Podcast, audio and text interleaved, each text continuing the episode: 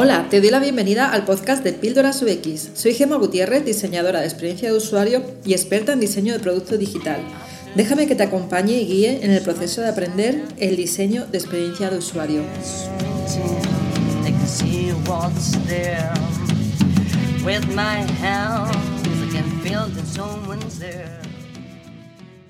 Hola, el podcast de hoy eh, es para tener una conversación eh, entre yo y Yolanda del Olmo.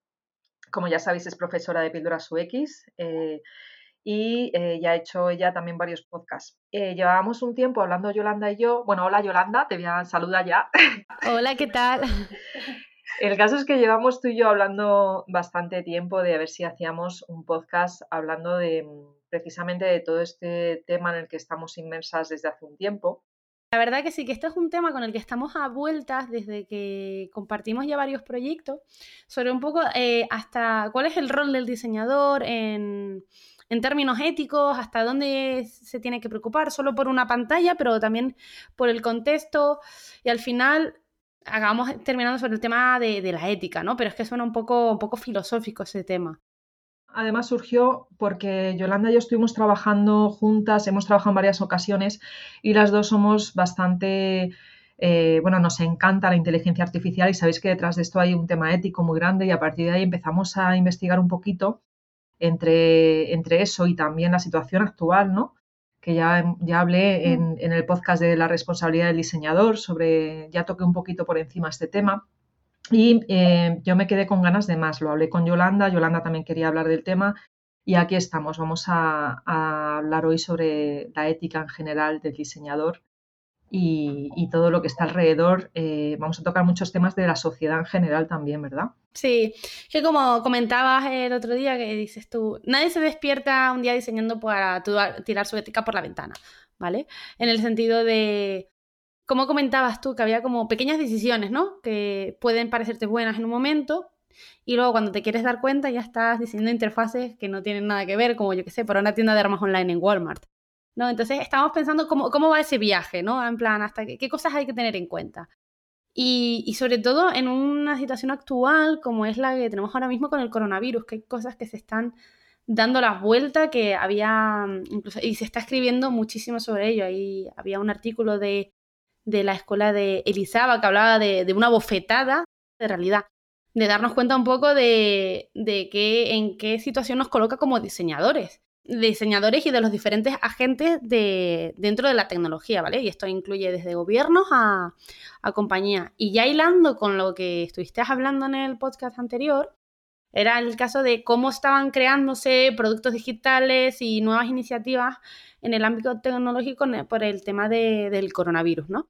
Y uno era el, aplicaciones que utilizaban la, ubicación a tiempo real para mapear la evolución de la enfermedad. Y, por ejemplo, eh, el caso creo que fue ayer eh, que lo compartimos, que fue el caso del proyecto en común que se han juntado Apple y Google, dos empresas que eh, históricamente siempre han sido competidores, se han unido a la hora de crear un, una, aplicación, ¿vale? Para traquear eh, la, posición de las personas, ¿vale? Y avisar, eh, pues, oye, mira, que has estado con una persona que tiene riesgo de tener coronavirus.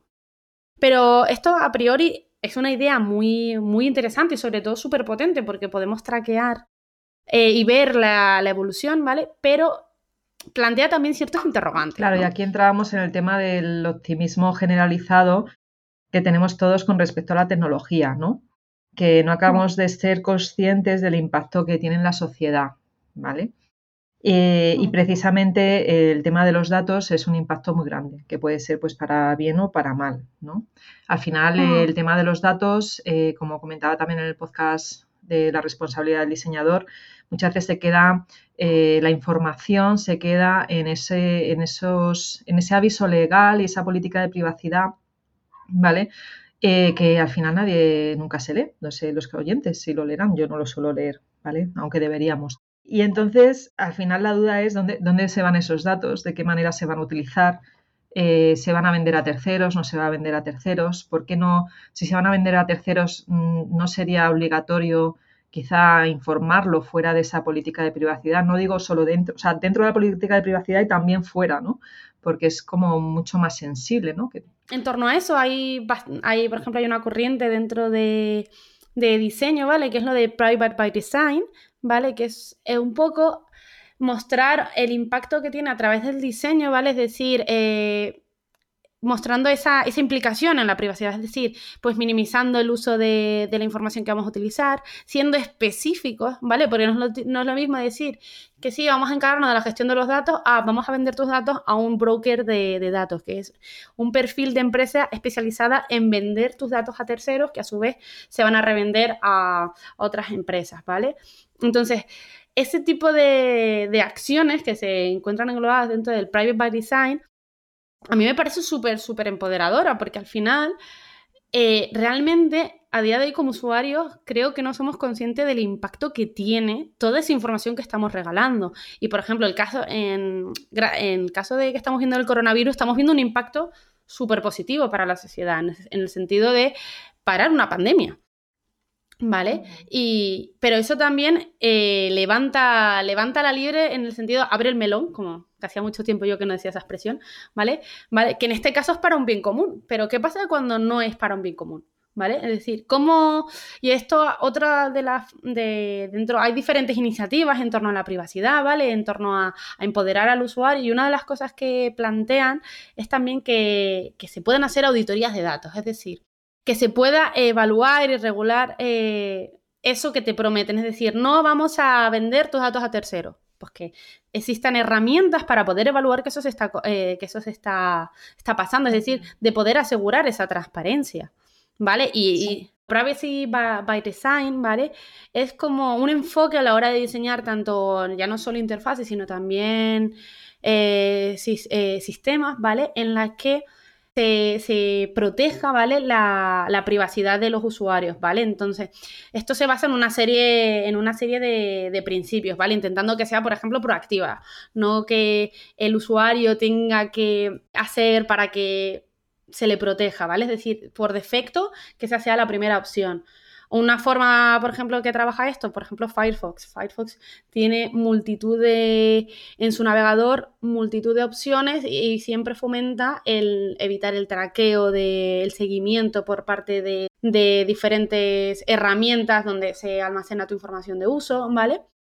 Luego tenemos eh, lo que hablaba, ¿no? Pues eh, la privacidad como opción por defecto, pero también una parte de que hablábamos antes, ¿eh? de transparencia. ¿Vale? Porque al final, si no conocemos un poco lo que, lo que hay ni qué va a pasar con esos datos, tampoco entendemos por qué es necesario protegernos. Porque, es decir, si yo no soy consciente de toda la información que voy dejando por ahí, ¿cómo voy a pensar que tengo que proteger nada? ¿no? Entonces va un poco en esa línea de, proteger un poco eh, y de sobre todo de, de cambiar el mindset, de educar en cuanto al rol que tiene el usuario respecto a los datos que comparte, ¿vale? Y ahí creo que un poco hablando sobre el rol que tienen las tecnologías y las compañías en cuanto a este tema, ¿vale? Creo que también los diseñadores tenemos un rol, no sé cómo tú lo verás, Gema, pero creo que hay un punto de optimismo en el punto de en la industria tecnológica, ¿vale?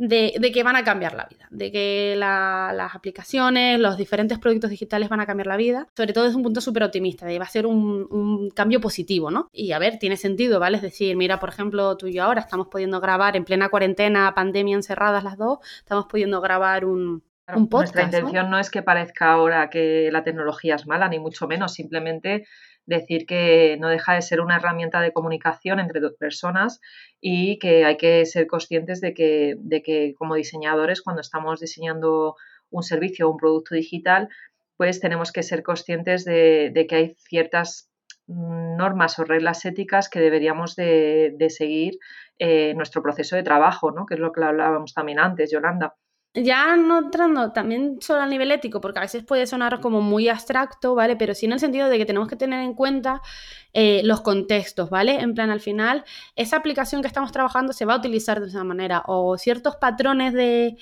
de diseño que estamos aplicando van a generar una serie de dinámicas en el usuario. Por ejemplo, Hablábamos el otro día que estuvimos hablando sobre lo de la dopamina, ¿no? Que, me, estuve, me estuviste comentando tu gema. Sí, el tema de, sí, de, estudios científicos, ¿no? de neurocientíficos que hablaban de precisamente de que generamos dopamina en determinados momentos, ¿no? Eh, por ejemplo, la pregunta que aquí te hago a los que nos están escuchando es si has sentido alguna vez eh, cierta adicción a, tener que chequear tu correo electrónico o tu Twitter o tus mensajes de texto continuamente, ¿no? ¿Cuántas veces al día eh, ves el teléfono sin necesidad? O sea, todo esto parece ser que genera cierta dopamina y ese es uno de los motivos por los que la gente crea adicciones, ¿no? Yo te comentaba, te comentaba antes, Yolanda, que yo tengo una amiga que, su hijo con 6, 7 años, cuando dibuja a su madre, siempre le pone un, móvil en la mano, ¿no? Ya tiene cierta adicción a las redes sociales, en concreto a Instagram y a Twitter.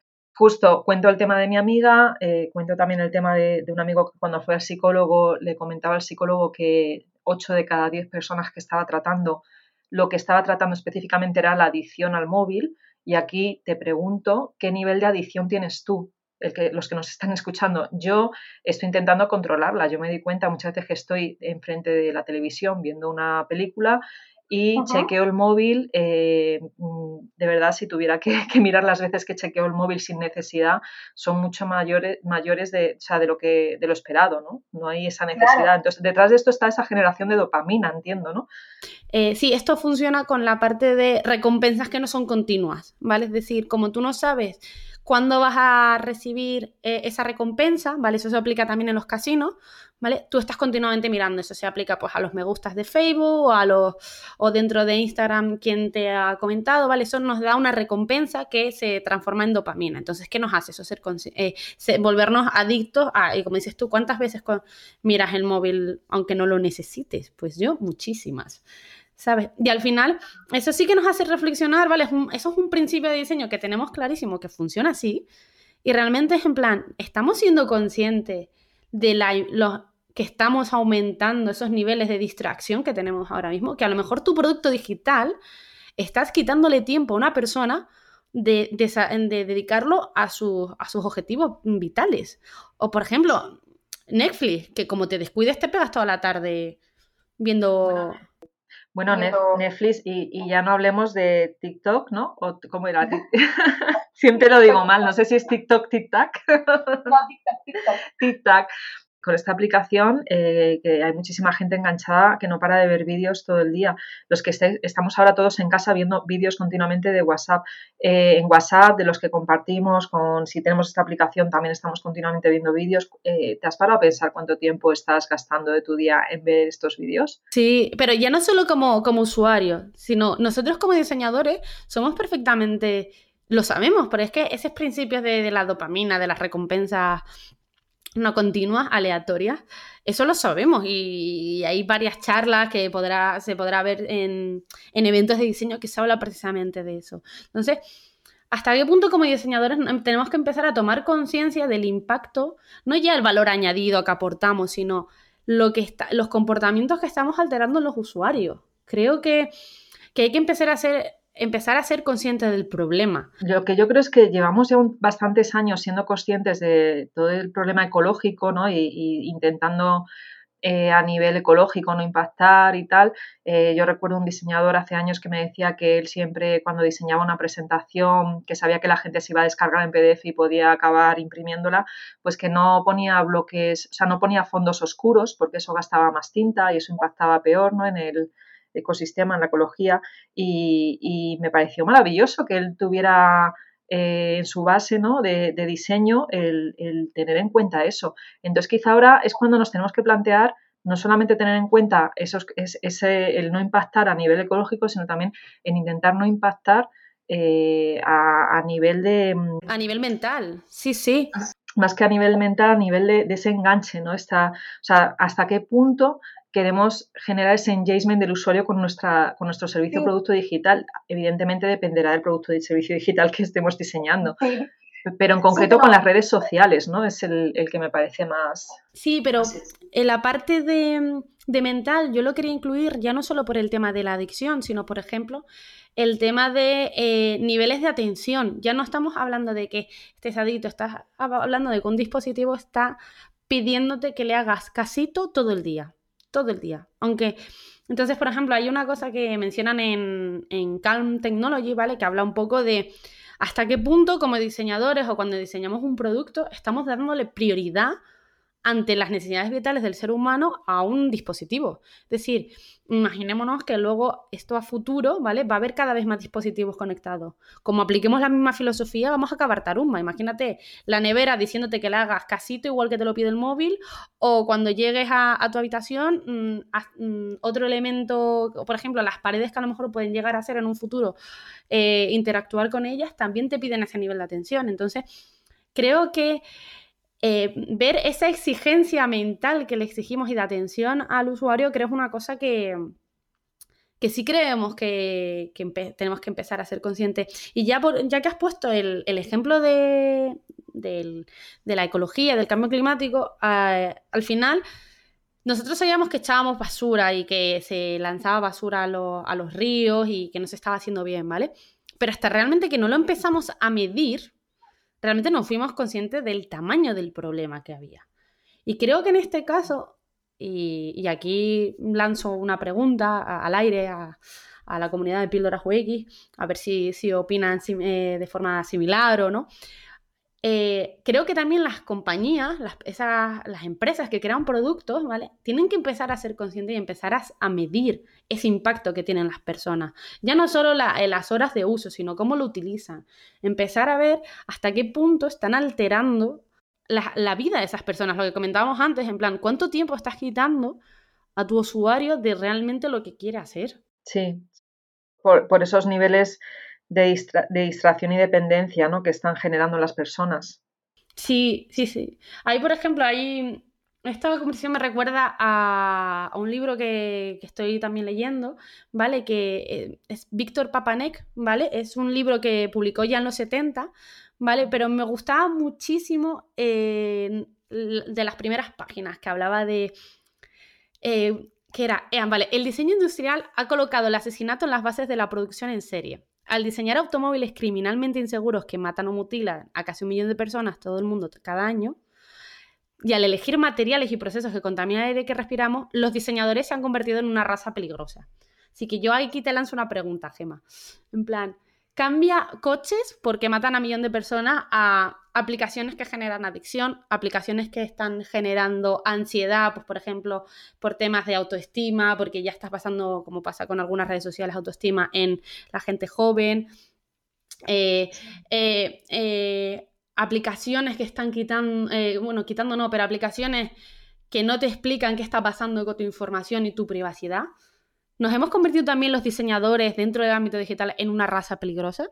Es una pregunta que, lanzo. Pues yo lo que creo, bueno, a ver, aquí cada uno lo que piense es que eh, tendemos a pensar quizá o yo viéndome a mí misma hace unos años, ¿no? Como que no es nuestra responsabilidad, sino de la empresa para la que trabajamos.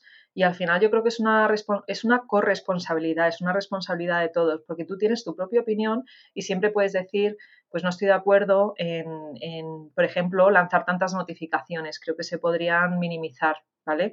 O creo que al inicio de, la aplicación pues se le podría preguntar cómo quiere recibir esas notificaciones o qué máximo de notificaciones quiere recibir, por ponerte un ejemplo, ¿vale? O sea, tenemos que ser conscientes de los patrones y flujos de diseño que realizamos, ¿vale? Para intentar precisamente no generar esa adicción en las personas. Y eso sí que está en nuestra mano, ¿no? ¿O qué opinas tú, Yolanda? Sí, y, cuando hablamos, y, y hablamos de para no generar adicción, pero también, por ejemplo, lo mismo para el tema de, de la privacidad también. Al final, cuando se habla de la privacidad, mm, pensamos que hay que hacer un cambio muy grande, pero a lo mejor simplemente un ejercicio de copies, de textos, donde se clarifique qué va a pasar, aunque no estés cambiando, y no estás cambiando nada de la parte de back de, la tecnología de la aplicación o del producto, pero ya una, interfaz donde expliques, en lugar del típico mm, texto larguísimo, súper difícil de leer, a lo mejor explicarlo con, puntos, explicando, mira, esto va a pasar por esto, esto dónde va a llegar a esto, esto se va a quedar en nuestra base de datos, esto lo vamos a, compartir con terceros. ya está generando también una educación sobre, sobre qué, va, cómo se tratan tus datos, ¿vale? Porque es que ahora mismo el punto que pasa con todo esto es que yo ahora mismo le planteo a mi madre este debate sobre la privacidad y mi madre me va a mirar y me va a decir, pero ¿qué dices, hija? ¿Vale? Y cuando le cuento yo que es que eh, el hecho ya de tener un smartphone que, que, te pueden acceder a tu ubicación, que pueden acceder a muchísima información sobre ella y la pueden cruzar con otra información, por ejemplo, si se ha conectado a wifi de algún espacio público, yo esto a mi madre no se lo puedo explicar, pero creo que como diseñadores tenemos ese, como tenemos ese perfil multidisciplinar de ver, eh, entender los problemas a los que se enfrentan y al final se dice que los diseñadores somos personas que, que nos enfrentamos a problemas y les buscamos soluciones, creo que esto puede ser un enfoque que, que yo considero que podría ser transversal a cómo nos enfrentamos a los problemas los diseñadores. Sí, y además creo que es un buen momento también precisamente por, la situación que estamos viviendo a nivel global, ¿no? Que, empezamos a ser más conscientes por todo esto que estamos viviendo del coronavirus y la cantidad de empresas que ahora están ofreciendo em, eh, cursos gratuitos, charlas gratuitas, eh, productos gratuitos. Claro, no es un momento para vender, entonces hay un, miles de cosas gratuitas y al final lo que, lo que está un poco detrás de eso es quedarse con, tu, con tus datos, ¿no? También, eh, aquí también decir pues que aseguraros que precisamente cuando dais vuestros datos no vayan a terceros, que es lo más, lo más peligroso, ¿no? Por lo que, de hecho, y, si, y dime si me equivoco, Yolanda, eh, por lo que se cambió la ley europea, ¿no? Para evitar que hubiera terceras empresas que compraran esos datos, ¿verdad? Eso, eh, ¿qué te parece? ¿Cómo lo verías si lo tocamos en un próximo podcast? Porque todo el tema de la privacidad, de cómo se utilizan eh, todos esos datos para terceros o cómo se aplica luego, por ejemplo, a sistemas de machine learning, de inteligencia artificial, creo que es un temazo. A mí me gusta mucho ese melón. ¿Y cómo lo verías poder tratarlo en un, próximo, en un próximo podcast? Me parece perfecto. Lo que sí quería comentar es también eh, que también, bueno, buscando información, eh, vamos a recomendaros eh, varias, varias páginas. Una que hemos encontrado que nos ha, nos ha encantado es la de ticksfordesign.com, donde os vamos a recomendar un documental que hay que merece mucho la pena. Eh, ah. y también e, este otro que encontré, Yolanda, que lo hemos estado comentando antes, sobre cómo diseñar para una sociedad Life Center, teniendo en cuenta ya no solamente pensar en el usuario, sino un poco más a nivel global, cómo afecta a la sociedad, ¿verdad?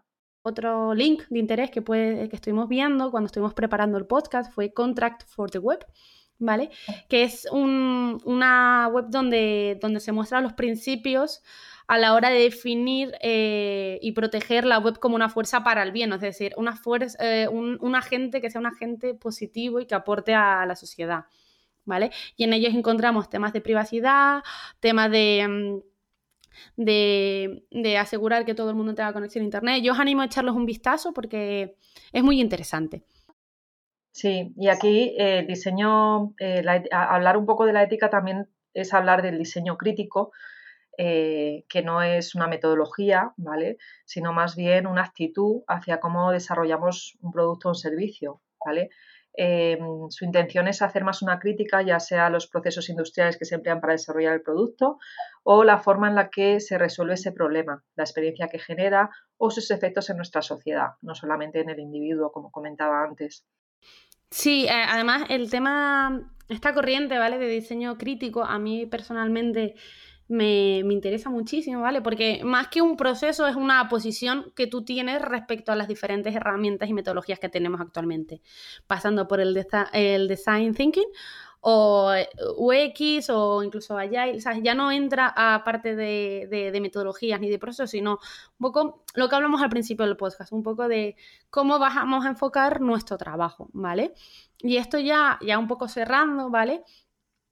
Quería simplemente mm, decir que, por ejemplo, una cosa, si no la entiendes, no la vas a respetar. Y si no la respetas, no la vas a valorar, ¿vale? Entonces, creo que los diseñadores podemos tener un rol en ese aspecto de empezar a valorar cuál es el impacto que, está teniendo la tecnología en las personas.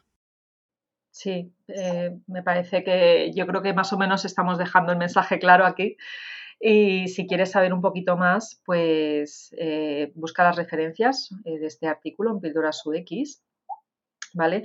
Y sobre todo, eh, tómate un tiempo para la autorreflexión cada pocos meses, ¿vale? Es algo que yo ya llevo como tres o cuatro, tres años haciéndolo, no llevo más, la verdad. Pero evalúa las decisiones que has tomado con respecto a tu vida como diseñador o diseñadora. intenta también mantenerte fiel a tu identidad, ¿vale? Y asegúrate pues que no mueves tus límites éticos, ¿no? Como comentaba antes Yolanda sobre acabar eh, diseñando un producto eh, para vender armas, ¿no? No acabes, nuestro consejo es no acabes haciendo algo parecido. Eh, tenemos que tener unos límites éticos como diseñadores, ¿vale? No te muevas siempre tan solo por, por, tener ese aumento de sueldo, da igual donde acabes trabajando, ¿no? O sea, yo creo que tiene que haber un balance en la vida, no todo, no todo es el dinero, aunque es importante indudablemente. Y si, te, si ves que te desvías del rumbo, intenta corregirlo, ¿vale? Si tu lugar de trabajo es un infierno que no tiene ética, intenta conseguir otro. Esto, por cierto, eh, también es un consejo que da Mike Monteiro eh, en un artículo que también relacionaremos eh, a, este, a este podcast. Y es un, es un, consejo que doy yo también. ya os digo que, que yo ya me he cambiado de empleo en dos ocasiones por este tema. Habíamos dicho entonces que, volveremos a quedar un día para tener una conversación más adelante, ¿verdad? Sí. Así que bueno, aquí nos vamos despidiendo y, muchas gracias por, estar. Bueno, no sé si, si, despedirme de ti diciéndote muchas gracias, porque bueno, es que ya tú y yo somos amigas. Esto ha sido casi como, como un ratito, pasar juntas un ratito por videoconferencia. Sí. Nos vemos, nos vemos pronto por, por internet, Yolanda. Espero que podamos vernos pronto físicamente, que vivimos en la misma ciudad y llevamos ya dos meses sin vernos. Eh, y bueno, pues, pues nada, vamos hablando. Pues seguimos en contacto. Nos vemos en la próxima píldora. Nos vemos en la próxima píldora de, de Píldoras UX, de podcast. Venga, hasta luego.